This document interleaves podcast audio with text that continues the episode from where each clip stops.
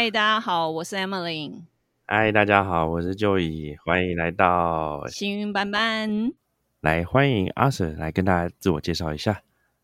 欢迎阿 Sir。耶。嗨，Hello，各位幸运伴伴的书友们，大家好，我是阿 Sir，我是在花莲开民宿的一位说书人。那很荣幸今天可以有这个机会跟大家分享这本书。对，因为我们前面有谈到说，这次我们是第二次重录，对不对？对，这一次啊。所以那个关键字就是在乌托邦。那我们要继续讲乌托邦吗？增加这个？对我，我也在考虑说，要由那个 说书人来决定要不要讲乌托邦这三个字，还是今天整个乌托邦的段落跳掉？啊，没关系，今天今天我们把乌托邦放在最后面。OK，前面先把牛前把前面先把牛肉先端完。好，好好啊，太好了。好，这本书叫《恐惧与自由》，这是马可波罗出版社在二一年三月六号出版的书。然后原文作者是 Keith Lowe，他副标叫做《恐惧与自由》，透过二十五位人物故事，了解二次大战如何改变人类的未来。那个时候其实马可波罗的书还蛮多的。呃，阿 Sir，你是如何决定你要挑选这本书的呢？呃，因为平常看都是呃，平常我阅读的书大部分以商管行销的书为准。那这一次有这个机会，可以呃，马可波罗这边愿意提供一些好书，让我们可以有机会当这个说书介绍的素材，所以就想说，嗯，那以往都是商管书，那这一次挑一些人文历史相关的。对，那希望说借由过往的一些行销的思维，然后可以对这本书有一些不同角度的切入。哎，那我想问一下阿 Sir，因为这本书我看起来它非常非常厚，那个页数很多，你个人是很偏好这样子，就是很厚重的书视为一个挑战，还是是怎么样？你会就是除了你想要。有一些不一样的领域来介绍，呃，通常你看书的话，会选择选择这种特别选择这种厚重的书吗？呃，其实一般我不太会去看页数，我比较我挑书大部分都是就是封面，然后可能推荐序，或者是说这本书的一个简短摘要。或者是书腰的位置，嗯，那挑这些内挑这些地方来挑一本书，是因为，呃，如果在书腰的介绍上面就没有吸引我，那哪怕它可能只有两百页，很薄的一本书，但是这种书买回来可能也是浪费自己的时间。可是如果说书腰里面有一些吸引人的地方，那我觉得，嗯。像之前有一本叫做那个穷查理的理财知识，那一本书也是非常厚的一本书，然后也是财经相关的书。那那个时候会选，就是因为，呃，我想要了解说，像美国金融界、美国联准会他们怎么在看待一些经济问题，所以我觉得那本书里面有解答到我的一些疑问。对所以我是先设定问题之后，然后我去这本书里面去找答案。嗯，很棒，给我们大家一个很好的参考。那这本书它呃，它是怎样的作者来写的呢？以二战为主。我在想说，呃，是什么样的背景的作者会写出这样这样子的一本书？哦，OK，好。呃，作者这个齐斯洛维他是谁呢？他其实是。一位专门研究二次大战战史的史学家，那他其实也是大西洋两岸，也就是欧洲跟美国，其实都公认的，就是在二次大战历史这部分，他算是一个权威权威的学者。那其实这本书很有趣的是，因为作者本身他其实是英国人，那大部分我们。读到的二战历史，大部分的作者、撰写者都是来自于美国，所以我觉得这是一本很好的书，可以从另外一个角度去了解二战，不同的角度去切入，说二次世界大战这个人类最大浩劫，到底对于欧洲、对于世界，它造成了什么样的影响？对，这是我觉得这个作者他写这本书的时候非常吸引人的一点。突然想到，那个在我们现在录制的同时啊，其实是呃十月十八号，前一周十月十三号的时候，就是刚好阅读书院也是这一个月的分享者，有另外一位呃说书人口令蒋焕，他来分享了呃《恐惧与自由》这本书的的实体场次，然后他那个时候也是强调说，整个世界已经在二次大战后已经有很大的改变，那。阿 Sir，从你这边来看，嗯，因为现场的这只有现场大家有听到，那你有什么东西是哎你觉得很有同感、很有共感，然后来这边分享给大家的呢？呃，上一次的实体阅读书院讲到的这本书，其实有提到蛮多跟文化相关的一些议题。那当然，上一次的主讲者他有 他有在美国，美国。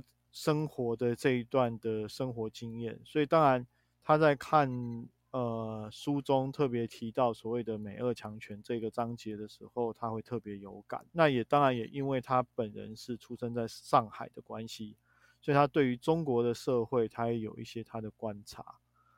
那我觉得呃，应该说在阅读书院的实体活动里面，可以跟。讲者可以一对一的互动，其实这是一个很好的一个机会。那我觉得他他结合他的生活经验这件事情，是可以帮助听的人、参与的人，可以更快的去了解这本书里面的一些内容。对这本书有没有什么嗯，你觉得重要的议题想要呈现给大家？哦，OK，呃，这本书总共五百多页，那当然。呃，内容它从一九四五年，从二次大战结束之后，它一直探讨到近代的一些国际关系、国际形势。那所以内容虽然说是五百多页，但是其实内容非常丰富。那今天我想要跟大家分享的大概有三个议题，就是第一个是为什么执行大屠杀的人不会觉得自己有错？那这个是上一次有提到说。二次世界大战其实有两个主要的战败国，一个是德国，一个是日本。无独有偶的是，两个国家其实在二次世界大战这段时间都进行了一些堪称所谓的战争暴行的一些大屠杀的行为。但是日本对于不管是南京大屠杀，或者是说在二次世界大战在台在中国地区犯下的暴行，其实都是一直保持着一个否认，或者是说无视，甚至是希望不希呃，应该说不希望再记起这一段的态度。那相较于德国，他还保留了一些可能当初的纳粹集中营，甚至是他在。德国自己的国中小的课程里面，他也没有去避讳把这段历史写进去。那到底为什么会有这么大的一个差异？那我觉得这个是这个是这本书里面第一个吸引我的点，也就是为什么执行大屠杀的人不觉得自己有错。第二个我觉得有趣的议题是关于美国的这的这个角色。也就是在二次世界大战之后，为什么美国几乎所有的区域冲突，他都要去插一脚？感觉只要有冲突发生，他就必须要出面。到底是为什么让他变得该该说急公好义吗？某一些反对美国的人会觉得叫做叫做这个狗拿耗子。第三个是为什么历史总是重演？因为前面几个章节之后。很不幸的是，他后面整理的一些包含在亚洲、在非洲的区域，甚至还有拉丁美洲等等。那为什么这些区域里面，好不容易在二次世界大战存活之后，原本应该要迎来所谓和平的曙光，可是为什么这些区域到现在仍旧是动荡不断，然后甚至是血腥镇压？集权政府当当道，到底发生了什么事？为什么历史总是重演？那这个是我今天想要跟呃各位行云伴伴的听听众们想要分享的三个点啊，三个议题。第一个是为什么执行大屠杀的人不觉得自不觉得自己有错？第二个是乌俄战争或者是这些世界大战跟美国有什么关系？第三个是为什么历史总是重演？哎，Emily，光是我们听到这些题目啊，就是你会有什么嗯想法吗？好奇。我觉得这个是民族主义的作祟。民族主义就有一点像一个宗教信仰一样，就像那个时候，呃，他们比较疯狂的那种恐怖分子，他是就是是因为宗教上面的信仰，他们认为，呃，他这个只要是为了他们的神所牺牲，他就可以呃获得永生之类的，所以。比较是在思想上面被灌注了一些比较不正不正当的一些想法吧。那天那个口令在分享这个的时候，好像哎是 Kevin 说的还是口令说的？他说日本人跟呃德国人好像在教育上面他们的知识背景就有差。往一边就是像刚刚阿舍讲的，比较不愿意面对的态度；一边则是一个理性谨慎。然后反而变成更小心翼翼的一个理性为主的一个国家，那我觉得这个是一个蛮蛮不一样的这个反应，这样子。那我们来请阿舍来分享，呃，为什么执行大屠杀的人不觉得自己有错呢？好，那个因为这本书他有提到是截取了二十五个人物的故事来讲解二次世界大战之后对于全球的影响。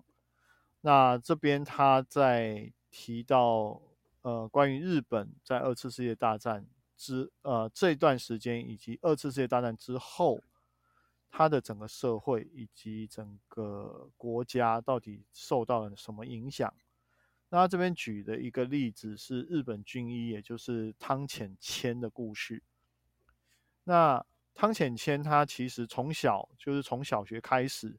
老师都一直灌输他们一个观念，就是日本是最优秀的民族。那要征服支那，当然支那就是我们就是 China 成为亚洲盟主，这是从国小时期，也就是我们一般讲所谓的人格建构的时期开始，老师就不断的灌输小朋友这一类的观念。那当然可想而知，就是一直等到他长大。二十五岁左右，然后那个时候已经开始二次世界大战，日本开始对华侵略的时候，他理所当然的会觉得说，那我应该要为天皇效忠，要为日本效忠，所以他就投入了这个军旅生涯，成为了一位军医。那个时候，他自己在呃，应该说书中里面有记记录到说，他自己那个时候担任军医的时候。他在沈阳的地方担任陆军陆军医院的军医。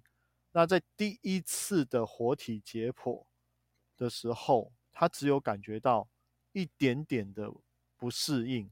那为什么一些很残酷的手术行为、一些医学行为用在另外一个人的身上，他并不会有罪恶感？因为他觉得那叫做必要之恶。也就是说，因为日本军人。他的性命价值远远高过中国人民，所以我拿中国人民来做活体实验，然后帮助我们这些日本军医在战场上面可以帮助更多的日本军人，这是理所当然，而且这个没有什么好质疑的。这件事情它不是特例，应该说那个时候日本军国主义底下的教育，教育出来的人的想法都是这个样子。也就是刚刚有提到，就是日本是最优秀的民族，所以呢，所有其他的种族都比我们低人一等。Emily 跟 Joy 不晓得有没有觉得这样的论调跟纳粹德国刚开始的时候雅利安人至上论是不是感觉是不是有点异曲同工之妙？好像是民族主义的那种温床，总是有一些类似的套路，这样。对，所以它会变成是说。当然，在战争时期，不要讲日本，其实美国也是。美国对于德国的希特勒也是想尽办法运用大众媒体的方式去丑化、妖魔化对方，因为这样子才有办法让士兵在战场上面奋勇杀敌。也就是说，在二次世界大战的时候，各国都将敌对国家妖魔化之后，战场上的军人在冲锋陷阵、在杀敌的时候，他不是把对方当人，他是把对方当做可能比自己低一等，甚至更糟糕的是不把对方当人。所以，我们看到很多呃二次大战的一些纪录片，可能。呃，像日本人称呼中国人就是“支那猪”或者是这一类的，也就是把不把人当人的。所以那个时候，汤浅谦他一一点都不认为他那个时候包含活体摘除脑部这一些的行为是残忍，而且他是犯罪的行为，他一点都不这样觉得。甚至在日本投降之后，汤浅谦仍旧。停留在东北地区继续行医，但是他行医的对象包含日本人，也包含了中国人。那他那段时间，他也不觉得二次世界大战他的这些行为错在哪里，因为那个时候的他觉得，我所做的这些事情都是必要之恶。我为了让这场战争可以继续进行下去，我为了救这些所谓的日本军人。所以我做这些事情，它是理所当然，而且也应该要去做的。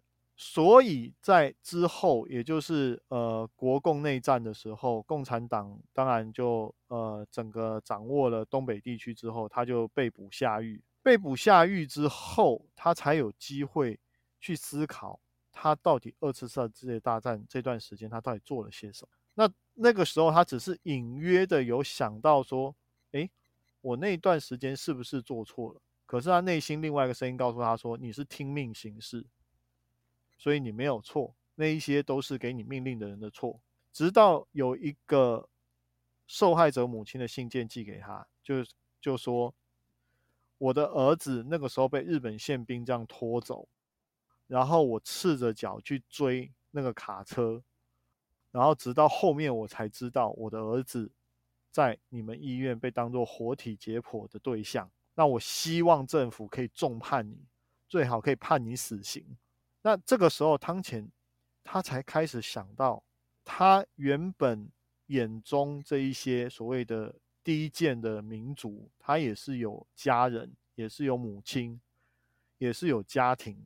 那也因为这样子，当后面共产党释放他，呃，就等于算是强制遣返他回到日本之后。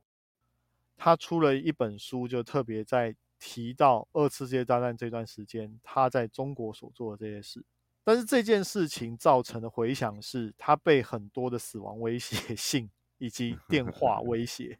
嗯，因为日本国内很多人都觉得说，你为什么要去提起过去这段时间？哎，我确认一下，嗯，首先这个故事会被记录下来，代表他有透过某种方法让这个故事呃公诸于世，是吗？呃，对，他在呃在《自由与恐惧》这本书里面有提到说，他是有出一本书，就是关于出书啊，哦，对，二次世界大战这段时间的回忆。他还有办法出书，是不是代表说他当时没有受到什么什么处死相关的什么军法审判，还是说他坐什么多久的牢之类的？他有受到什么惩处吗？呃，他在二次世界大战，也就是刚刚提到那个。共党在关押他的时间大概是四年多左右。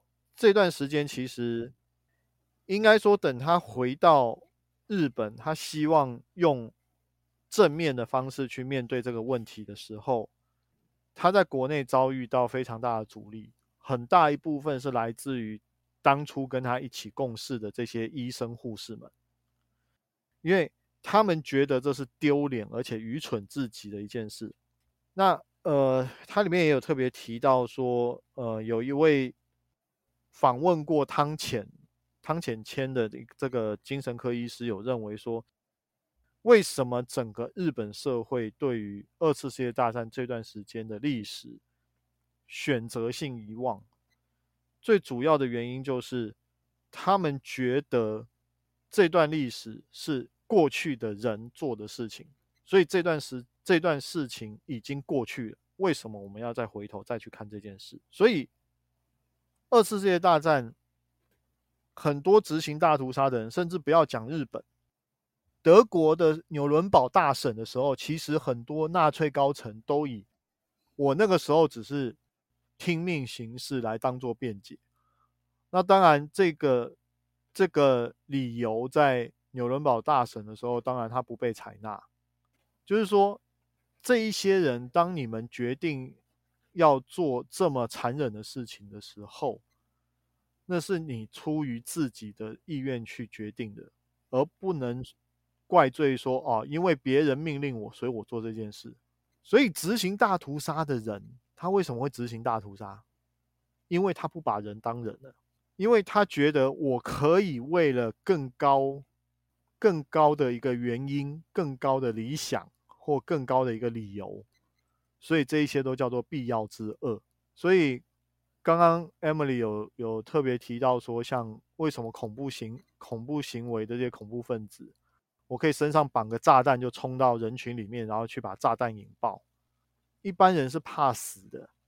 生物本能，我们我们我们不会刻意去寻死。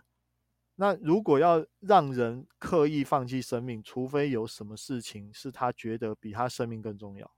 所以，为什么执行大屠杀的人不觉得自己有错？因为他们觉得，第一个，我有更高尚的理由要去做这个惨绝人寰的事情。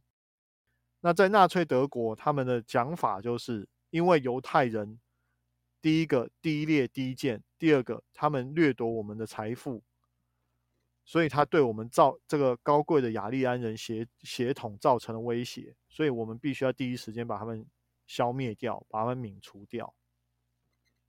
这个是那个时候二次世界大战德国纳粹德国的论述。好，那所以回到这个议题，就是他。这个作者有特别提到说，因为二次世界大战期间要行塑所谓的神话，那你要行塑神话英雄，你必须要有一个妖魔存在。那这个妖魔到底是谁？这边听起来像是德国人就把妖魔设定成呃犹太人，然后那日本人设定的妖魔是谁？其他人吗？其他国家的人？应该是说，他认为他们是很高等的、很高等的人类，其他都是属于很低阶的生物。也就是，其实，在纳粹以纳粹德国的角度，因为他那个时候，他那个时候面临的是物价飞涨，然后物资缺乏，就是第一次世界大战之后，等于德国基本上是濒临要分崩瓦解的状况，所以纳粹德国。那个时候的希特勒必须要形塑一个敌人出来，内部就是犹太人，外部就是其他国家的人。那美国呢？美国他也把德国形塑成了集权、专制、恐怖，然后高压镇压的一个角色。那所以各国其实，在二次世界大战期间，都把别的国家的人去形塑成一个妖魔的角角色。那甚至像俄国那个时候被德国侵略，所以他们形容德国人是什么？哎，绿色的鼻涕虫。你看到虫子，你的第一行第一个反应是什么？就是把它压死。所以你们上了战场看到德国人，你们也应该要比比照办理。这个是那个时候俄国对战争时期的宣传，宣传的内容大概是这个样子。那很不幸的是，这件事情呢，它从二次世界大战之后，它的影响其实一直传播到现在。我们可以去思考一下，有些时候我们不经意的在可能在生活里面，在一些一些想法上面。我们对于特定国家都会有一些特定的印象，像中国中国人其实很看不起韩国人，所以他们都叫什么叫朝鲜棒子，高丽棒子，哎，对，高丽棒子，嗯，那其实这一些的这一些的想法，它会不断的潜移默化去影响每一个人。包含说，我们现在所谓的都是所谓的新方西方社会，西方社会对于所谓的共产国家、共产主义的国家、共产的俄国、中国，我们可能都会有一些既定的想法，高压、集权、落后，这一些都是可能我们在报章媒体、在电视节目里面都有看到过。那当然，这是不是事实，这是一个很大的问号。但是不管怎么讲，这一些东西它的确会影响到国与国之间的交交流。这也是在二次世界大战之后，美国跟俄国之间，从原本双方想要携手一起想办法把这个国际秩序维护下去，到了后面变成两边翻脸，演变成冷战，这一些都可以说是二次世界大战它一直延续下来的影响。所以这边我想说，就我们可以进入到议题二，也就是乌俄战争跟美国有什么关系？好像这么二战以来，不管什么战争，好像跟美国都多少有点关系吧？对啊，就是不管是阿富汗或者是伊拉克，然后越战、韩战，到底跟美国有什么关系啊？嗯嗯嗯嗯，既没有在美国本土开打，然后呢，说句实在话。美国在这些地方也没有殖民啊，为什么没事他要去做这个事情呢？他要称老大，获取资源，啊，影响力。嗯，所以他这个老大的角色到底怎么来的？就像我们我们在班级里面要推举一个班长，总是要全班同学起码一半以上投给同一个人才有机会嘛。嗯。对那问题是国与国之间的关系更加复杂，更多的利益在里面。那美国凭什么现在可以成为所谓的世界上所谓的超级强权？那当然，这个原因要还是一样要从二次世界大战讲起啊。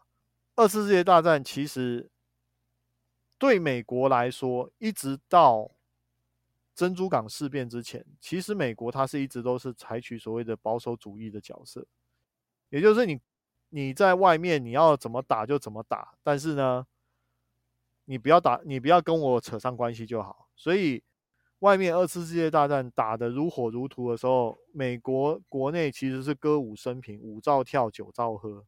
但是美国它从立国的时候有一个很该怎么讲，有一个很有趣的立国精神，也就是说。美国当初在立国的时候，它其实一直一直是自称是自由，然后有抱负，然后公益的新世界国家。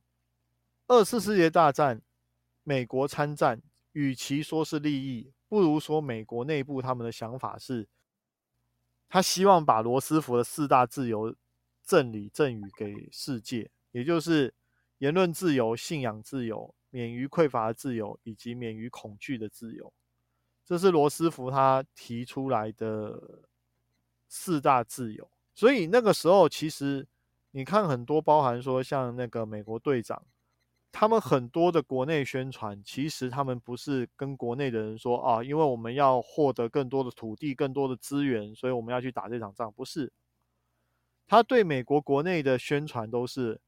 因为欧洲被法西斯分子占领，因为欧洲被纳粹占领，我们必须要去解救那些欧洲的人民们，所以我们要去参参与这场战争。那个时候的论调都是这个样子。当然，事实如何，我们姑且不讲。但是，的确，他那个时候的这一些宣传，凝聚了国内不管是朝野两党。甚至是民间政府的力量就一致对外，这是一个非常非常强大的力量。呃，因为美国租借法案的关系，它成为了英法等国的军火库。那也因为租借法案的缘故，美国其实它什么？它出兵、出钱、出武器，但是所有的战争没有在它本土发生。也因为这样子，二次世界大战之后。美国其实本土丝毫没有受到任何伤害，相反的，它成了全世界许多国家最大的债权国。然后，因为欧洲一些国家的垮台，包含像法国这些百年的百年的国家，因为政府垮台的关系，国际影响力降到最低，取而代之的就是美国。那我刚刚前面有提到说，美国它对国内的宣宣传就是我们要把自由民主这一些要带给那些被占领的区域，也因为这个原因，在战后美国被推上了一个道德高峰，他手上的经济实力、军事实力，让他已经有一种错觉，就是我无所不能。那既然我无所不能，那我就应该要肩负起这个所谓世界警察的身份。于是呢，在二次世界大战之后，只要世界各地哪里发生了争端，美国感觉上似乎就应该要义不容辞的，必须要参与这一些争端，担任仲裁者的角色，担任裁判的角色。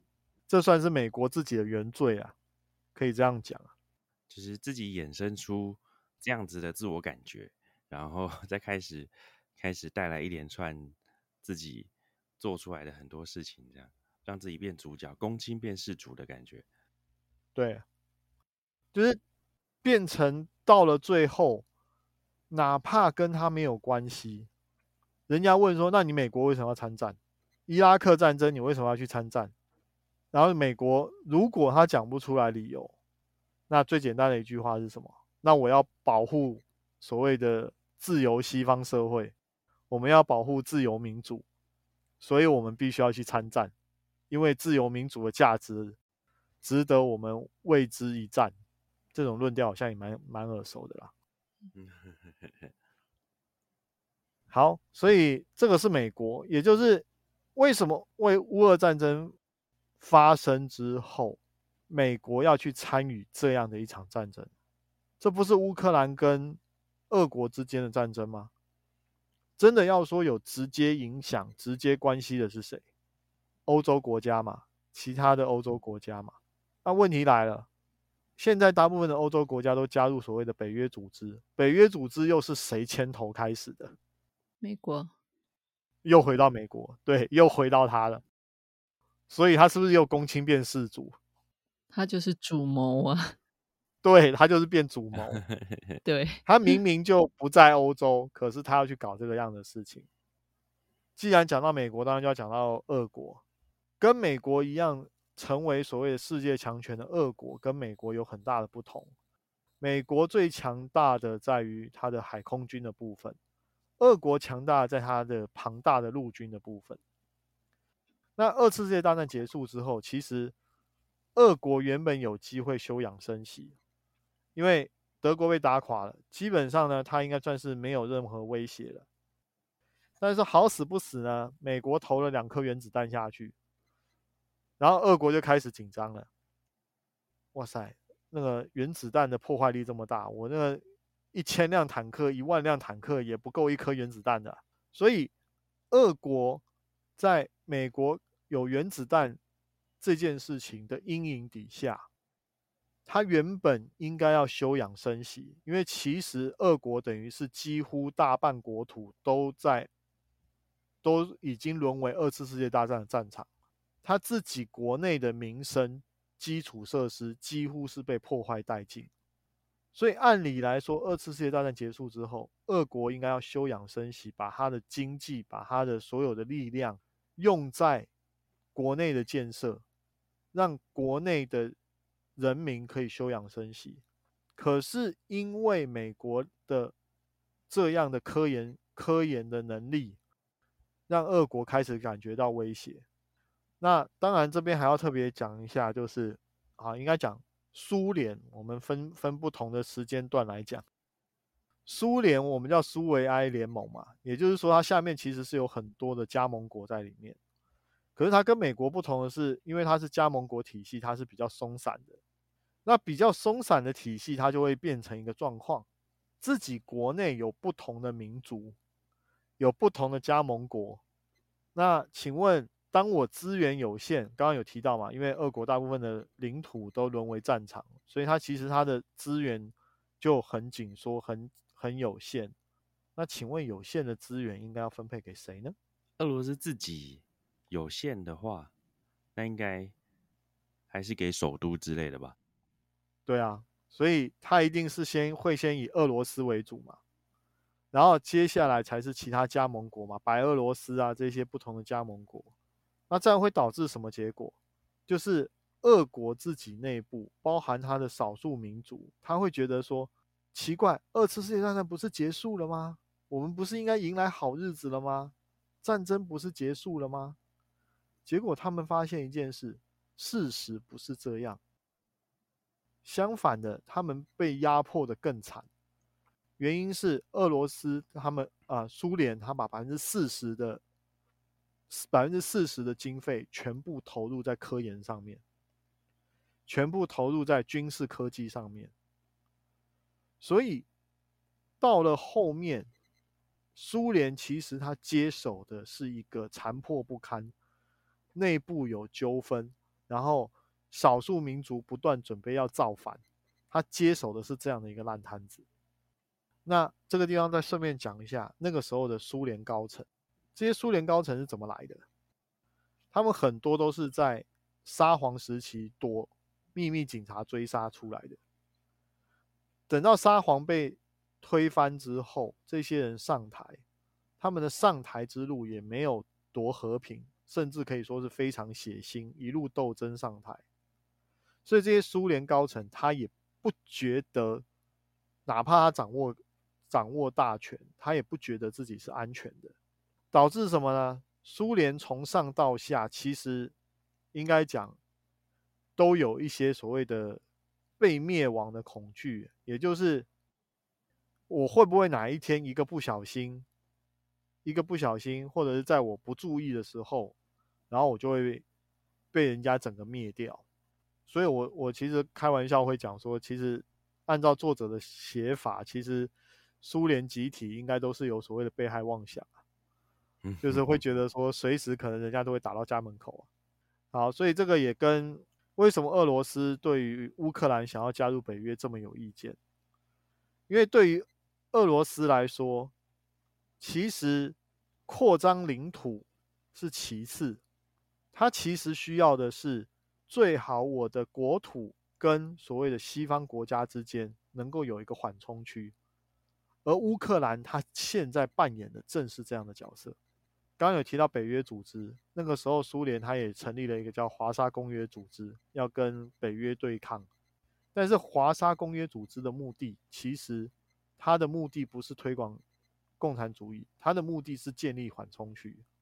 所以这样子大概，呃，我想大家也可以对于说，为什么俄罗斯的普京对乌克兰是。这么恨得牙痒痒，尤其一听到说乌克兰准备要投投向北约的时候，他会这么紧张。因为乌克兰一旦真的加入北约，那真的等于北约就站在俄罗斯的家门口。好，所以乌俄战争打到现在已经打了快一年了。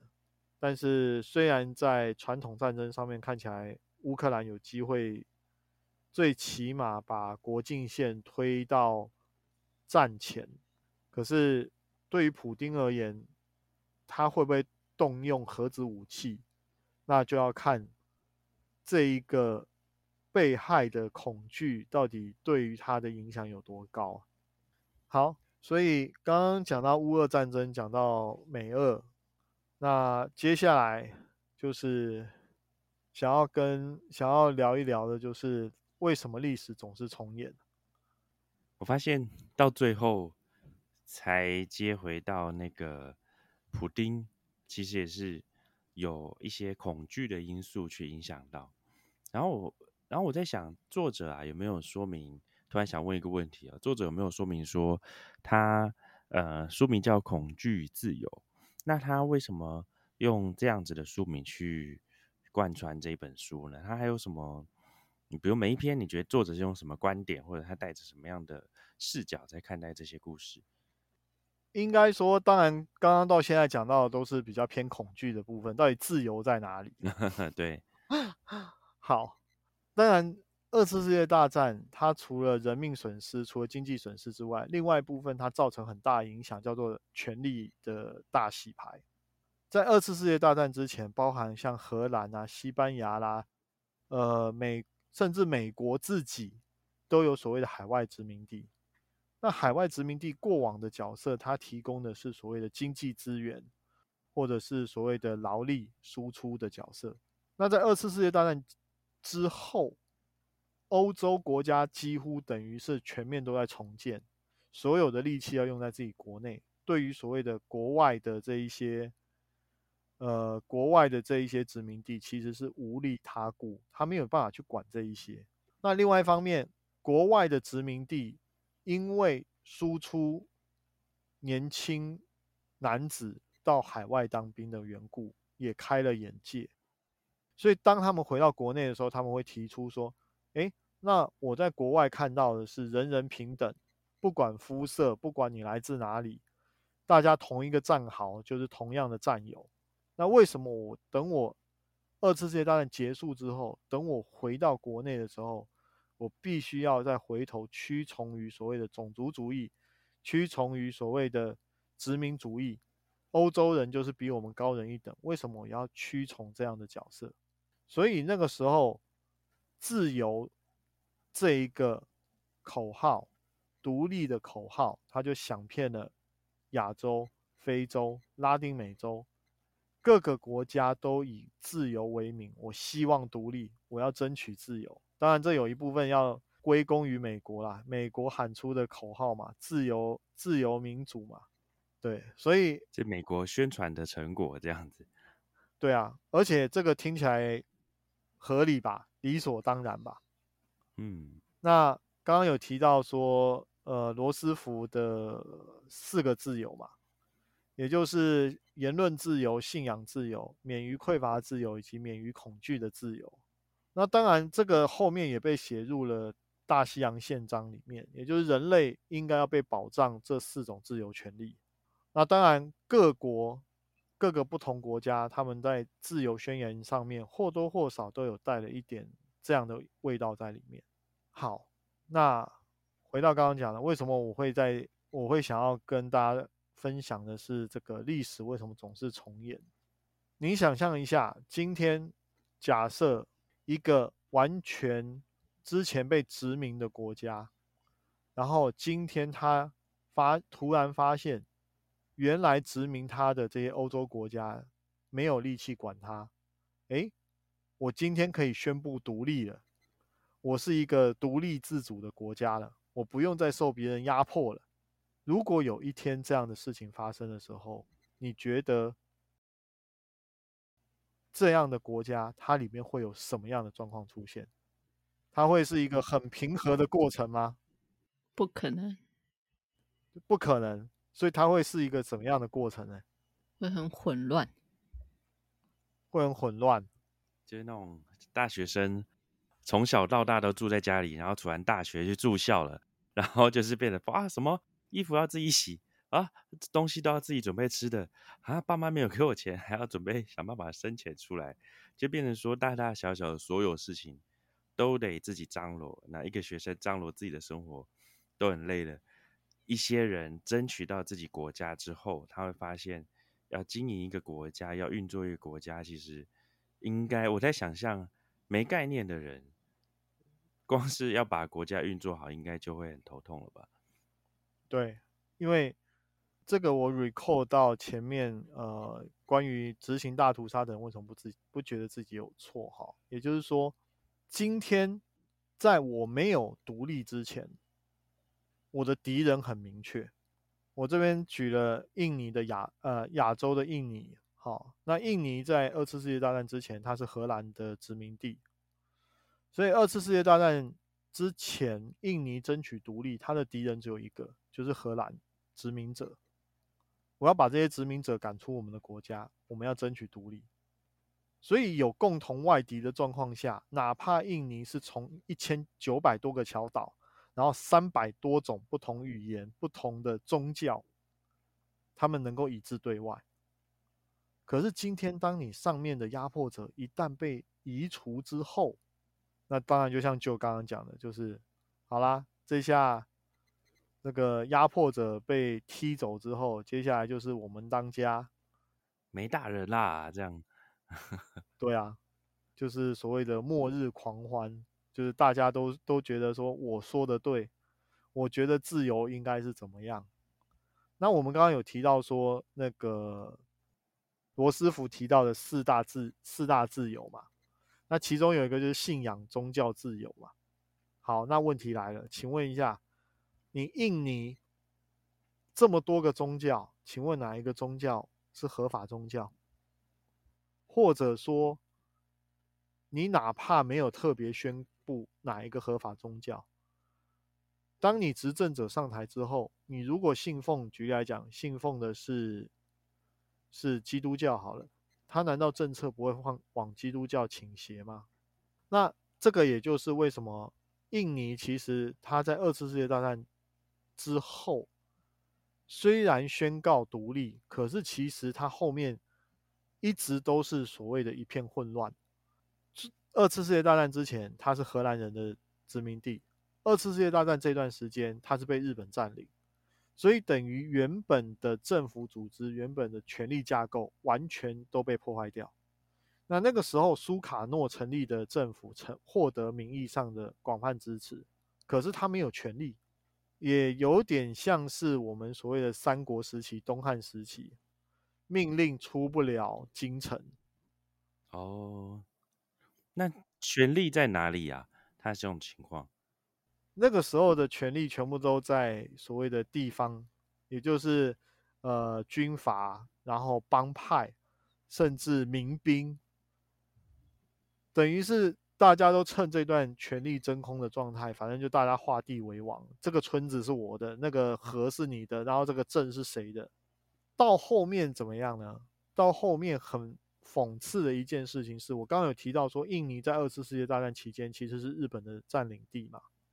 嗯，那那个时候日本其实就征召了很多印尼的士兵，就是到前线前线作战，也因此他们必须要在印尼设立所谓的军事训练的组织。到后面日本战败之后，印尼独立，结果他留下最大最大的。赠礼给印尼，居然就是这些受过军事训练的军人们。所以呢，当苏卡诺的的民选政府没有办法解决这些各当呃各地割据的这些军阀、这些民兵的时候，军方出面接掌政权。那军方接掌的结果，当然他就是非常的直接粗暴，就是任何跟我不一样的声音一概镇压，然后。国内只能有我的，只能有我的方向，只能有我的想法。批评军方的报馆就会被关闭，共产党完全被查禁。到了后面，其实到现在也是啦。印尼其实等于是军人执政。至于刚开始，印尼刚开始独立喊的自由民主，其实到了这个阶段，它其实就不见了。现阶段的印尼，它因为全球化的关系，有没有什么，就是有没有什么书上提到，就是说，哎。他说：“这个民主不见了，什么叫不见？那现在呢？有点好奇啊。听到这边呢，应该说，原本民选政府的目的是我们希望社会回归秩序嘛，供需回归平衡，然后所有的暴力组织这一些，它是可以被遏止，甚至被压抑下来。但是这一些在之前的苏卡诺政府完全做不到这些事情。”相反的，军政府上任之后，因为军方镇压的关系，反而让印尼现在变成是一个比较平稳的社会状态。这个也只能说，真的是很讽刺的一件事情啊！为什么刚刚会讲说自由被放到一边去？因为当大家高喊自由的时候，带来的是血腥暴力，然后军阀割据。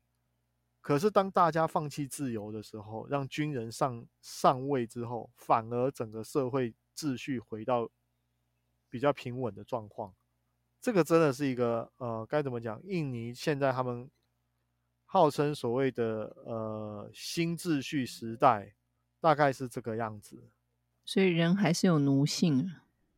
呃，就是变成是说，当当我们在高喊自由的时候。当我们高喊自由的时候，其实如果我们没有去评估到自由，它必须要付出代价，甚至是自由它背后其实它的含义到底是什么？如果高喊自由的人没有想到这些事情，其实他要付出的代价会更更为严重。对，嗯，是。那这边我想，我想再补充一下，就是关于非洲这一块，为什么要特别提这件事？因为刚刚才看到新闻，就是这本书里面有特别提到非洲肯亚这个国家，它在争取自由民主的过程，到后面他碰到的状况其实跟印尼很像，也就是自由民主的民选政府到到后面他无法控制。国内的混乱状况，最后的结果就变成了是，大部分的非洲国家表面上争取到了独立民主，有自己的国号，有自己的国旗，有自己的国家，但是因为经济不发达的缘故，他们很大一部分都被所谓的欧洲国家，甚至是其他国家的经济所影响。也就是说，在这些国家国内，其实。欧洲国家或者是所谓的中国，具有的影响力非常非常庞大，也导致这些欧洲啊非洲国家其实经常在讲说，虽然我们号称独立，但是其实他们仍旧有被剥削的感觉。就像呃今天的新闻吧，就是有特别提到肯雅欠中国“一带一路”大概四十亿美金，大概折合大概一千五百亿左右。肯雅哪有办法还呢？他没办法还啊。那所以肯雅那个时候跟中中国签的合约是，中国帮肯雅建设所谓的高速铁路，是从肯雅直接到乌干达。那这一条高速铁路运送，就是运送货物这件事情，就变成是肯亚的政府强制肯亚的。商家，你要把货物运出去，必须要用这条铁路，等于是商家付的运费有一部分是拿来抵这个高速公呃高速铁路的建筑费用。但是当然，这件事情也就是肯雅欠的这个款项，基本上说实话，他是还不出来的啦。那也因为这样子，肯雅新上任的总统宣布，就是。前一任政府跟中国签的这个“一带一路”的这个建设合约，他不认，不认，对他不认，所以，所以现在肯雅政府已经废除了，就是肯雅商家如果要对外贸易商呃货品，必须要由这一条中国铁路运输这一条规定已经被废除掉。他们除了铁路。还是有其他运输的交通方式，呃，就是陆路或者是所谓的客运或者是货运，一般货呃公路的部分，对，这有点像是说，如果你今天是签那个不合理的诈骗集团或讨债集团给的那种利息的话，那你可以直接去说这一张不合理，然后我就不算这个这笔账，有点像这种感觉。类似类似像这样的感觉，但是这个，当我们呃，应该说在二次世界大战之后，有一个很有趣的状况，就是二次世界大战各国政府为了能够有有效的运用手上的资源，所以很多的限制管制出现，也就是人民的自由权利被压到最小，被压到最低。最明显的例子就是啊，在二次世界大战期间。美国政府是授权，像美国联邦调查局是拥有非常大的权力，它可以不经法院批准就可以去做窃听的动作。像这样子的集中权力、集中资源分配的结果，当然到后面二次世界大战是打赢了。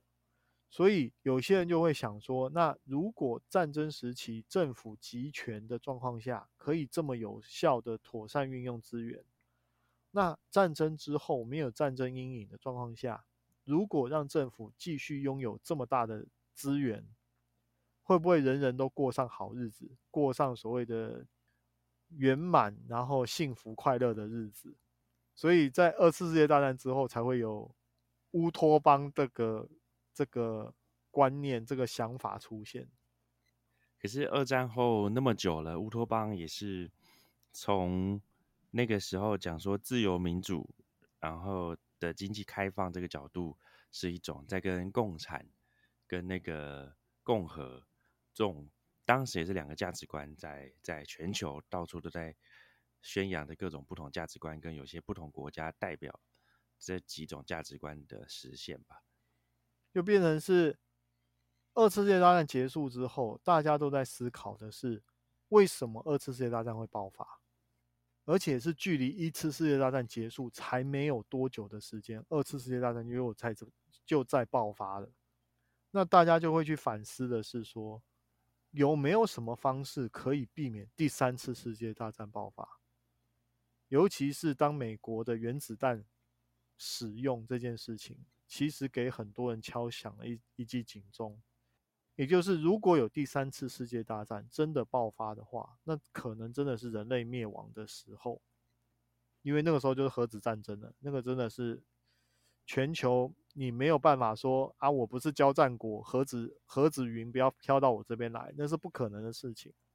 所以。在二次世界大战之后，其实有一些人就在宣扬所谓的世界政府的概念。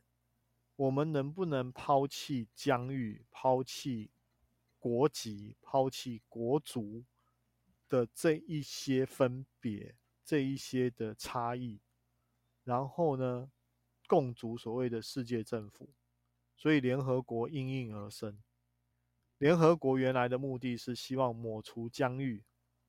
然后可以让所有人携手为更美好的 人类未来所奋斗。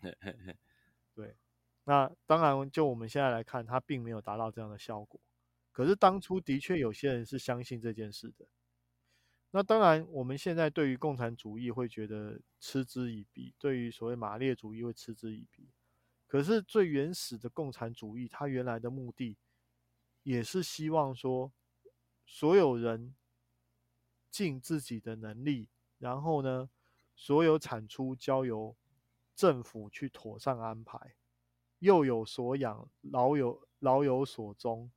这个乌托邦所谓的，之前有讲到这个礼运大同篇，有特别提到这件事情，就是什么叫做大同，也就是社会上的每一个人都可以获得妥善的照顾。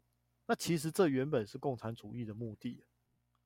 那当然，后面回到了人的执行，人有贪念嘛，有有贪嗔痴嘛，所以他就会变成是，当人有了绝对权力的时候，他就会带来绝对的腐败。最后，作者其实有提到一件事情，就是世界政府的概念在联合国那个时候并不成熟，所以它会变成是联合国变成了各国的角力场。更冷酷一点的现实就是，它其实是美俄的角力场。单单看联合国安全理事国的这个常任理事国的五个位置就可以知道，在联合国里面，国家仍旧有分高低，不是每一个国家的一票都是一票，不是。这五大常任理事国给的超然地位，让理事国它变成是一个被操纵的工具。这是刚开始联合国，它原本成立的目的，跟它现在其实做的事情其实是相违背的。那作者是觉得现在其实开始有机会变成所谓的世界政府，为什么？因为人口流动，这个人口流动不是指单一国内乡村流到城市这么简单，而是国与国之间的流动。因为国际旅行现在变得更加发达、更加方便。那其实各国在二次世界大战之后急需大量劳力来协助建设国内，所以那个时候像英国也是，英国它对于呃它的殖民地里面的人来到英国，它那个时候核发签证是非常宽松的，你在英国只要居住多久时间，然后就可以取得英国签证。要吧？对不起，英国的国民身份，应该这样说。所以这样子的流动，让英国国内其实有很多来自呃可能印度、巴基斯坦过往所谓大英联盟这一些国家的移民，甚至某些区域这一些移民的总人数，甚至可能是三分之一。那对于作者而言，为什么他会觉得这样的人口流动，其实对于成立所谓的世界政府，它是有正面的影响？就是刚刚有提到所谓的国族主义嘛。那如果今天假设你想想看，如果英国的人口有百分之五十都是来自于印度、巴基斯坦，那请问一下？英国的政策，如果他哪一天真的选出了一个巴基斯坦裔的总理，那是不是对于英国跟巴基斯坦而言，其实是一件好事？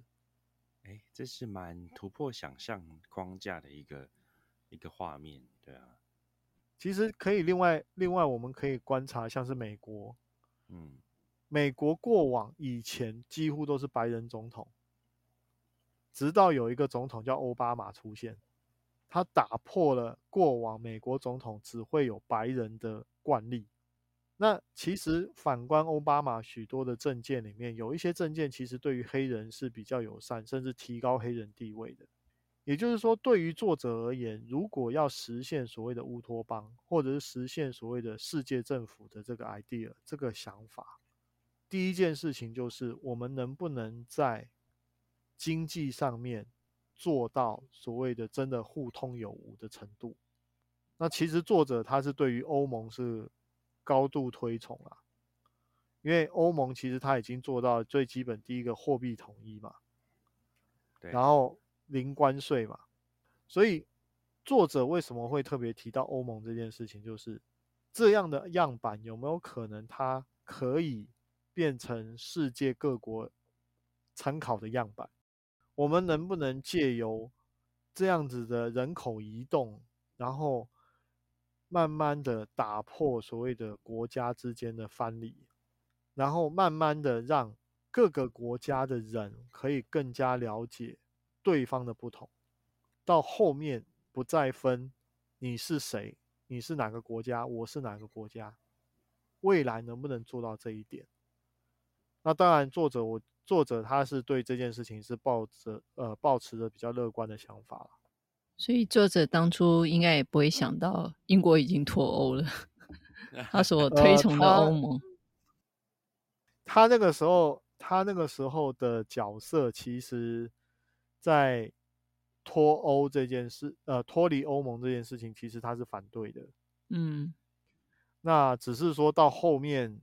他的反对意见，他并没有很明确的表达出来。那一直到了脱欧之后，他其实一直很担忧的是，英国脱离欧盟之后，他变成了欧盟外面的孤岛。对于他的经济，对于他的他的呃各方面能源政策各方面来说，其实它都是会造成一些影响。嗯。其他多的不讲，你单单看像现在乌俄战争这段时间，俄国一直在威胁所谓的，我就能源供应原本要供应给欧洲的，我就全部给你掐断。那当然欧洲也不甘示弱，就是好你掐断，那我大不了我去找替代能源。可是这样的决策、这样的想法在欧盟里面可以实行，但是你英国既然脱欧了，那你跟我们就不在同一个不在同一个 group 里面喽。这势必对英国会造成一些影响。那其实你也可以想一下，为什么英国对于欧盟这个组织，为什么他会是他是抗拒的？为什么他要脱欧？这边感觉要绕很远，就是因为英国脱欧。呃，我之前我大概知道的就是还是有他们国内对于就是加入欧盟，他们会有一种。呃，仿佛优越感一般，觉得自己跟其他欧洲人比起来，好像，呃，好像英国应该赚更多啊。可是跟欧洲拉平之后，我们就觉得好像，呃，就有一点觉得不需要跟整个欧洲一起，因为他们会有一种仿佛在在帮整个欧洲或者东欧或者什么比较没有像他们那般成熟富庶的国家，有点就那种军富卡。你今天是有钱的，你就不想要用军富卡那种概念，这样，对啊，对，有 点有点类似这样的这样的感觉，就是啊，我好好的，我干嘛我干嘛没事要并入你们欧盟，然后我要拉低我原来的原来的收入，然后为了要补贴一些比较穷国或比较落后国家，我为什么要去做这个事情？那其实这个东西又回到之前讲的国族主义这件事情，也就是说，你们跟我们的区别。OK，好，那这样不知不觉讲，这样就一个一个钟头了，也还蛮也还蛮丰富的内容。哎，那那个，所以依你观察，就是这本书的作者他总结，就是他用恐惧与自由代表整个呃书的书名，然后从二战带来的各种恐惧，然后恐惧之后追逐自由的。的同时，仿佛也会带来更多意料外的其他的可能独裁啊，或各种不同形式恐惧的产生。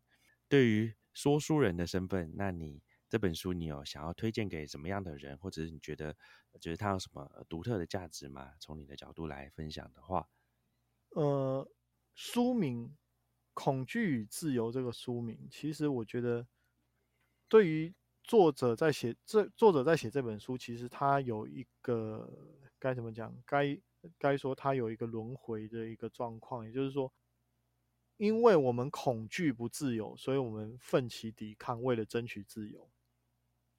可是当我过度自由的时候，带来的混乱，这些东西又是恐让惧的我温床，开始恐惧，对，就是过度的自由，然后带来的所谓的没有没有秩序、没有规则这样的混乱，是我恐惧的时候，我宁可把自由交出来，交给政府当局。那我想要那个疫情，也有人说，呃，因为疫情，因为安全，因为对疫情的恐惧，在二零二零年这个时候，就很多国家很多人就愿意交出更多的自由，来降低自己对疫情的恐惧。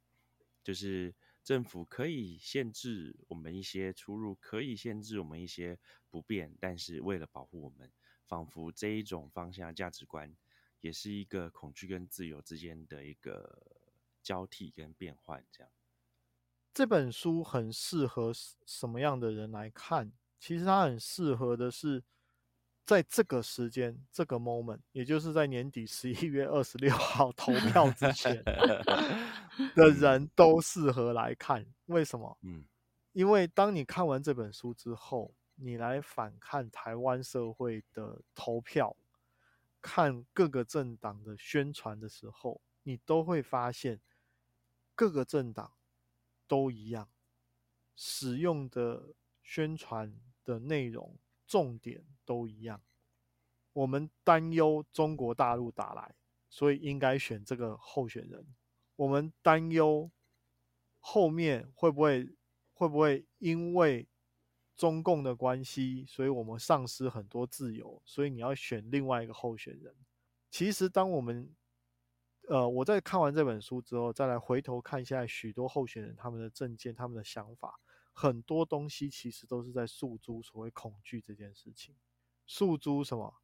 你把自由交给我，我可以免除你的恐惧。我可以免除你什么恐惧？我可以免除你找不到房子、买不起房子的恐惧。哦，所以你投票给我，我给我给你社会住宅的概念。嗯，那你担心孩子养不起，生不出小孩，所以我给你生育补助。我知道你有这样的恐惧，所以我告诉你，我可以帮助你做这件事情。嗯，所以我们的生活里面被环绕了很多很多的讯息。很多的声音告诉你，我们缺这个，我们缺那个，我们这个没有，我们那个没有。如果没有这个，我们会怎么样？如果我们没那个，会怎么样？那这边我其实为什么会提到这件事情，就是刚刚有提到说，呃，美国的罗斯福提到的四个自由：言论自由、信仰自由、免于匮乏的自由，以及免于恐惧的自由。那为什么我会再强调一次这件事情？就是这四句话看似很美好，看似正确，可是你反向去想，来举例来说，言论自由这件事情，如果按照言论自由的字字义上解释，言论自由就是我想讲什么就讲什么，对吧？这是言论自由嘛？可是我真的现在可以讲想说什么就讲什么吗？我今天不可能走到马路上，然后随便抓着一个人，然后骂他王八蛋，然后我说这是我的言论自由，我不能这样讲嘛？为什么？因为法律规范我不能这样说嘛？啊，就是说言论自由要以不影响他人的自由为前提，这样。对啊，所以。这个这四大自由，其实它背后的含义是，我需要一个更有力的政府去执法，才能保障这四个自由。所以，我们回头再来想的是，当政府拥有的权利超过一定的界限的时候，它是不是跑回到所谓的集权独裁政府的角色里面？之前闹很大的那个数位数位中介法就是这样子啊，嗯，就有人说这个法条其实就是限制所谓的网络上的言论自由啊，对啊，可是政府的讲法是，这是为了保护人民不要受到所谓的假消息、假讯息的的影响嘛，所以现在的所以现在的问题。所以现在问题，它就会变成是说，当你拥抱自由的时候，你有办法承受它带来的后果吗？我们当我们拥抱言论自由的时候，我们能够去承受我们被一些酸民或者是被一些空穴来风的讯息所攻击，我们有办法承受这一些吗？因为如果我们能够承受这一些，我们就不需要法律了。可是今天我们需要法律来保障这件事情的原因，就在于说，